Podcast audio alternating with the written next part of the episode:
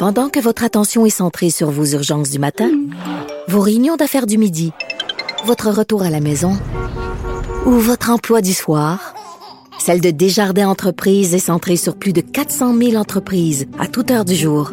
Grâce à notre connaissance des secteurs d'activité et à notre accompagnement spécialisé, nous aidons les entrepreneurs à relever chaque défi pour qu'ils puissent rester centrés sur ce qui compte, le développement de leur entreprise. Écrivaine, Blogueuse. scénariste et animatrice. Geneviève Peterson. La Wonder Woman de Cube Radio. Bon, c'était le jour euh, du souvenir le 11 novembre dernier on apprenait dans un article de Radio-Canada que malgré que ça fasse 30 ans que les femmes euh, puissent exercer toutes les fonctions dans l'armée, mais c'est encore difficile pour elles à bien des égards de faire reconnaître le rapport. Il y a eu toutes ces histoires aussi d'agression sexuelle. Donc, on se parle euh, de ça aujourd'hui avec Madeleine Pilote, côté chroniqueuse au Journal de Montréal et Journal de Québec. Être une femme dans l'armée, hey, c'est un gros combat, Madeleine Pilote côté. Écoute, on va tenter de répondre à cette question-là euh, aujourd'hui euh, parce qu'effectivement, toute la semaine, j'ai suivi euh, ces dossiers-là. Il y avait eu beaucoup d'entrevues euh, qui, ont, qui ont pris part à l'actualité, euh, des entrevues euh, des, des femmes vétéranes, donc euh, qui ont déjà fait partie de l'armée canadienne. Et euh, ces femmes-là soulèvent là, qu'il y a beaucoup d'inégalités, encore une fois, Ouais. euh, dans l'armée canadienne. Et on va, on va regarder un peu ça aujourd'hui. Donc, on se demande, est-ce un gros combat là, que d'être une femme dans l'armée canadienne? Tout d'abord, le plus gros combat d'une femme dans l'armée canadienne, c'est d'évacuer sa féminité. Ça, c'est important. Hein, qu'on soit un homme, qu'on soit une femme, on est tout d'abord un soldat. Donc, il faut vraiment mettre de côté le- notre, notre côté euh, plus féminin et vraiment euh, prendre... On n'est pas nécessairement une femme dans l'armée. On est un soldat. Il faut vraiment prendre ça en considération. Et ça Mais fait quand on dit évacuer la féminité, il y a quand même euh, des aléas de la féminité qu'il est difficile d'évacuer. Oui, effectivement, on peut pas évacuer euh, le fait qu'on a des, euh, des des seins, par exemple. Ou des règles. Oui, ou des règles, mais de, ce que les femmes disaient là, c'est c'est d'en parler le moins possible, de faire euh, comme si on était un, un De soldat. faire comme si on était un homme. C'est ça, c'est ça, c'est ça. OK. OK.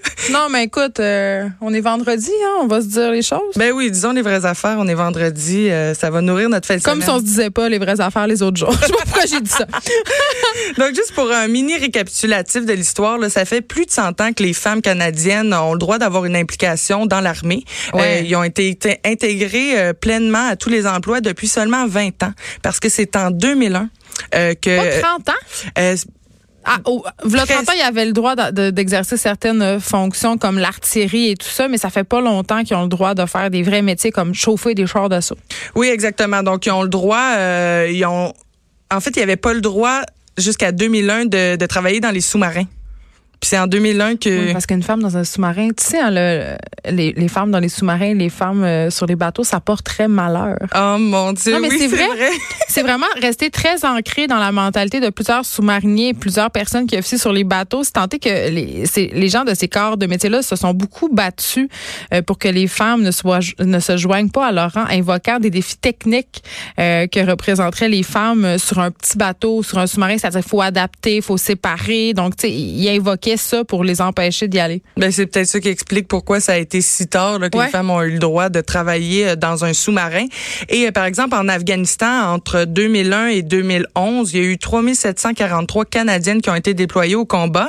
Et au cours de la décennie précédente, seulement 96 femmes avaient été déployées au combat. Donc, on peut voir Oui, qu'il y a c'est une même- augmentation. C'est une augmentation, mais l'augmentation euh, générale euh, se s'opère pas si rapidement qu'on penserait. Hein. À peu près euh, 0,7 par année de plus de femmes dans les forces armées canadiennes, ce qui est pas nécessairement beaucoup et qui euh, permet pas pour l'instant d'atteindre l'objectif d'avoir le quart de femmes qui sont soldats dans l'armée canadienne. C'est l'objectif C'est de notre l'armée. objectif?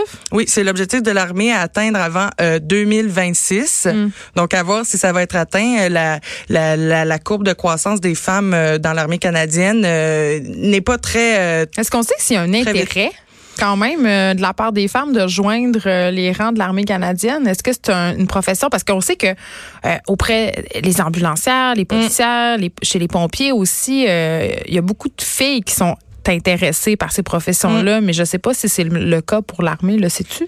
Euh, ben en fait, j'ai fait quelques recherches à ce niveau-là. J'ai pas vraiment le point de vue des femmes pourquoi elles ne veulent pas nécessairement aller dans l'armée, mais j'ai le point de vue de l'armée canadienne qui essaie de plusieurs manières d'aller recruter euh, des femmes. Oui, juste si on consulte le site de l'armée, euh, il y a plein d'arguments pour euh, joindre les forces armées canadiennes si on est une femme. Et euh, ils ont aussi Mettons, c'est quoi les arguments plus, tu sais, qui sont différents mais euh, pas que des arguments, mais c'est plus euh, ils vont rassurer la femme puis Ah, leur dire tu qu'elle seras a pas violée. tu seras pas violée, t'as vraiment la ben ils disent pas ça mot pour mot, mais vous allez être en sécurité, on va vous donner la place qui vous revient Mm-hmm. On est en etc., sécurité au etc.. front en Afghanistan, c'est bien sûr. Mais à voir, à voir si c'est vrai ce qu'ils disent, parce que selon les données, hein, tu parlais de- Ouais. des, des statistiques de viol dans l'armée, ça n'a pas de maudit bon sens, on va se le dire. Et euh, donc, je peux comprendre que ça peut faire peur à la jante féminine, parce Mm. que les femmes dans l'armée font face à plusieurs choses. Dans les entrevues, ce qui en est ressorti, c'est surtout des patrons euh, qui vont être misogynes, on peut le dire, des Pas commentaires. juste dans l'armée, hein. Ouais, c'est pas juste dans l'armée, mais dans l'armée, euh, c'est, ce serait augmenté selon ce que j'ai lu. Là, je parle pas de mes patrons. Hein. Je veux juste te préciser parce que les gens là sont vite à faire des amalgames. Mais des patrons misogynes, il y en a et il y en a des deux bords. Ouais, inquiétez-vous pas, ici à Cube Radio, il n'y a, pas de non, misogynie. euh, non, sérieusement, euh, pa- patron très ouvert. Oui, J'ai oui, c'est rarement un vu ça. très, très beau milieu de travail, euh, j'apprécie beaucoup.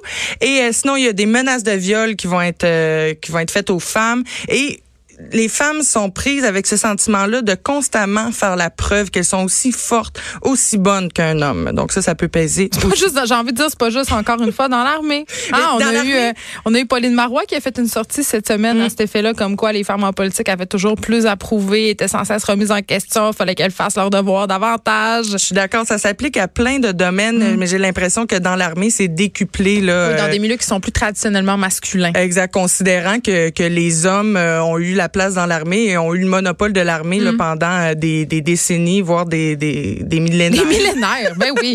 Depuis que le monde est monde, Madeleine, puis l'autre côté. Et euh, niveau choc euh, post-traumatique euh, au féminin, c'est différent que le choc post-traumatique Ah oui? masculin. Ben parce que les femmes, ils sont pas nécessairement à l'aise d'en parler parce qu'ils ont peur d'avoir l'air faible devant leurs collègues Et c'est masculins. drôle, c'est c'est pas pareil quand que dans la la société civile. On sait que dans Mm. la société civile, les femmes ont plus tendance à parler de leurs problèmes alors que les hommes sont plus introvertis. Mais dans l'armée, c'est particulier de constater que le problème s'inverse parce que justement, comme tu le soulignais au début, euh, on veut euh, en un sens gommer la féminité, donc les attributs qui sont de normalement sensibilité. Oui.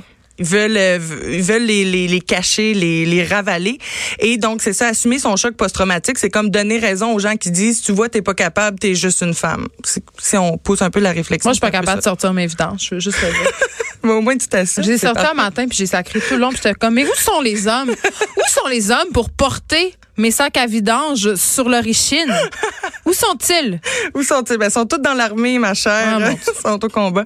Euh, être une vétérane, c'est pas le, le même combat. Ça se dit vétéran Ça se dit vétérane, j'ai vérifié. On peut dire ancienne combattante. On peut dire vétéran au masculin. C'est pas puis, beau, euh, vétérane. le- Ben, vétérane. C'est C'est comme vegan. Ouais, vegan. Bon, OK, là, genre découvert. Mais c'est pas le c'est pas le même combat qu'un vétéran. En juin 2017, les anciens combattants, l'association a s'est décidé à faire une analyse comparative entre les sexes et c'est la recherche la plus récente sur le sujet. Bon, le constat c'est que euh, les femmes sont plus pauvres que les hommes après avoir fait l'armée. On n'a pas de chiffres nécessairement, mais c'est un constat qu'il y a eu. Aussi, les femmes euh, vétérans ont euh, presque deux fois plus de risques de suicide que la femme civile canadienne.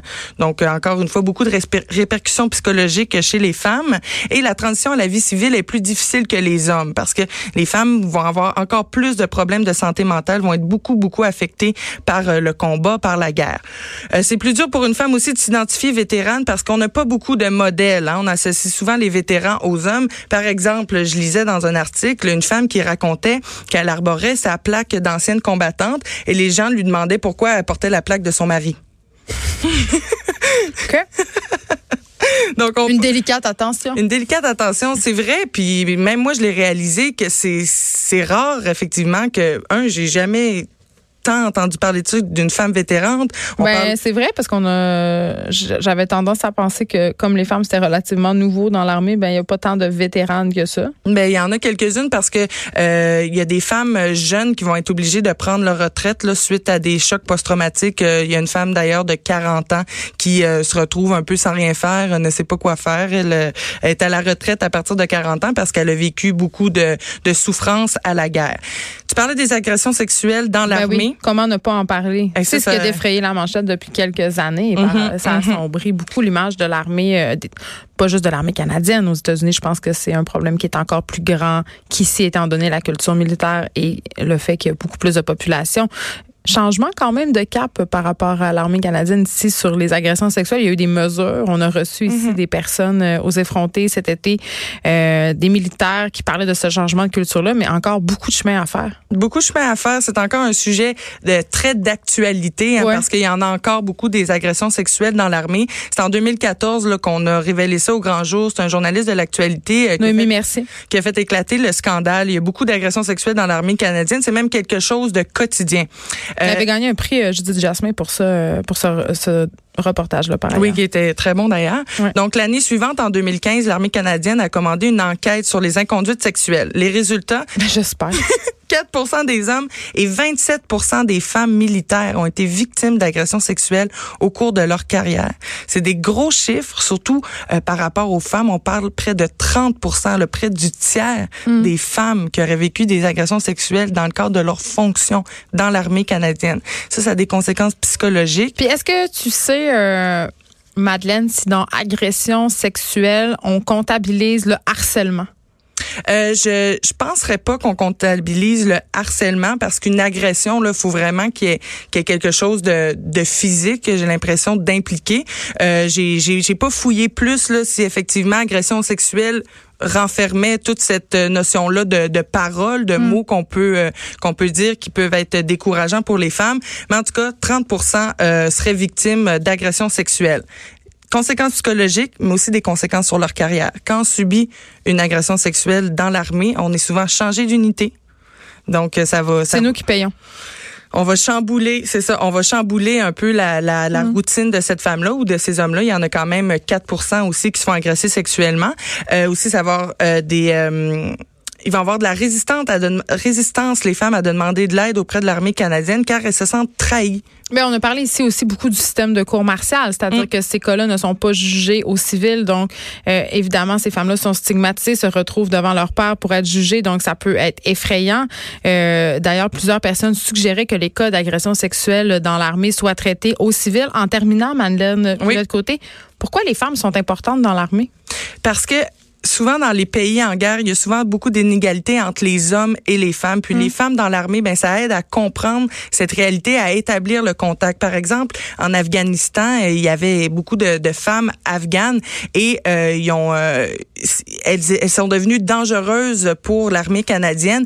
Et c'est les femmes de l'armée canadienne qui ont réussi à leur prendre la main et à leur faire comprendre qu'ils étaient là pour leur pour les aider, pour les aider pour faire le bien. Donc, la femme a une capacité d'entrer en communication avec d'autres femmes de d'autres pays. Que... et pour des femmes aussi, euh, parce qu'on sait que le viol est beaucoup utilisé comme arme de guerre, mhm. malheureusement, dans plusieurs pays. Donc, quand on appelle une femme à intervenir, ben les victimes euh, sont souvent moins apeurées. C'est tout à fait normal, comme on fait appel aux policières souvent euh, dans le cas de violence conjugale ou d'histoire d'agression sexuelle, c'est un peu le même principe. Oui, même principe qu'avec la police. Donc, on n'oublie pas qu'il y en a à peu près 900 par année là, des agressions sexuelles dans l'armée canadienne. Donc, il faut vraiment, euh, c'est un sujet encore d'actualité qu'il faut encore aborder, puis pour lesquels il faudrait que le gouvernement prenne davantage de mesures parce qu'on veut plus de femmes dans l'armée canadienne. Avant euh, que je te laisse aller, euh, Madeleine, puis l'autre côté, je sais pas si tu as vu circuler la nouvelle la plus ironique de l'année. tu sais, Venise en ce moment qui a fait face à des inondations qui sont records. J'ai vu les images. Oui, ben il y avait un conseil de ville, ok, un peu plus tôt cette semaine à Venise et à ce conseil-là, ils ont rejeté plusieurs mesures sur les changements climatiques et une heure plus tard, euh, le, le, lieu où, où avait lieu euh, ce conseil de ville-là a été inondé. Oh mon Je trouve ça d'une ironie délicieuse. J'avais envie de partager ça avec toi et avec nos auditeurs. Madeleine Pilote, côté qu'on peut lire dans le journal de Montréal et le journal de Québec. Merci beaucoup. Bonne journée.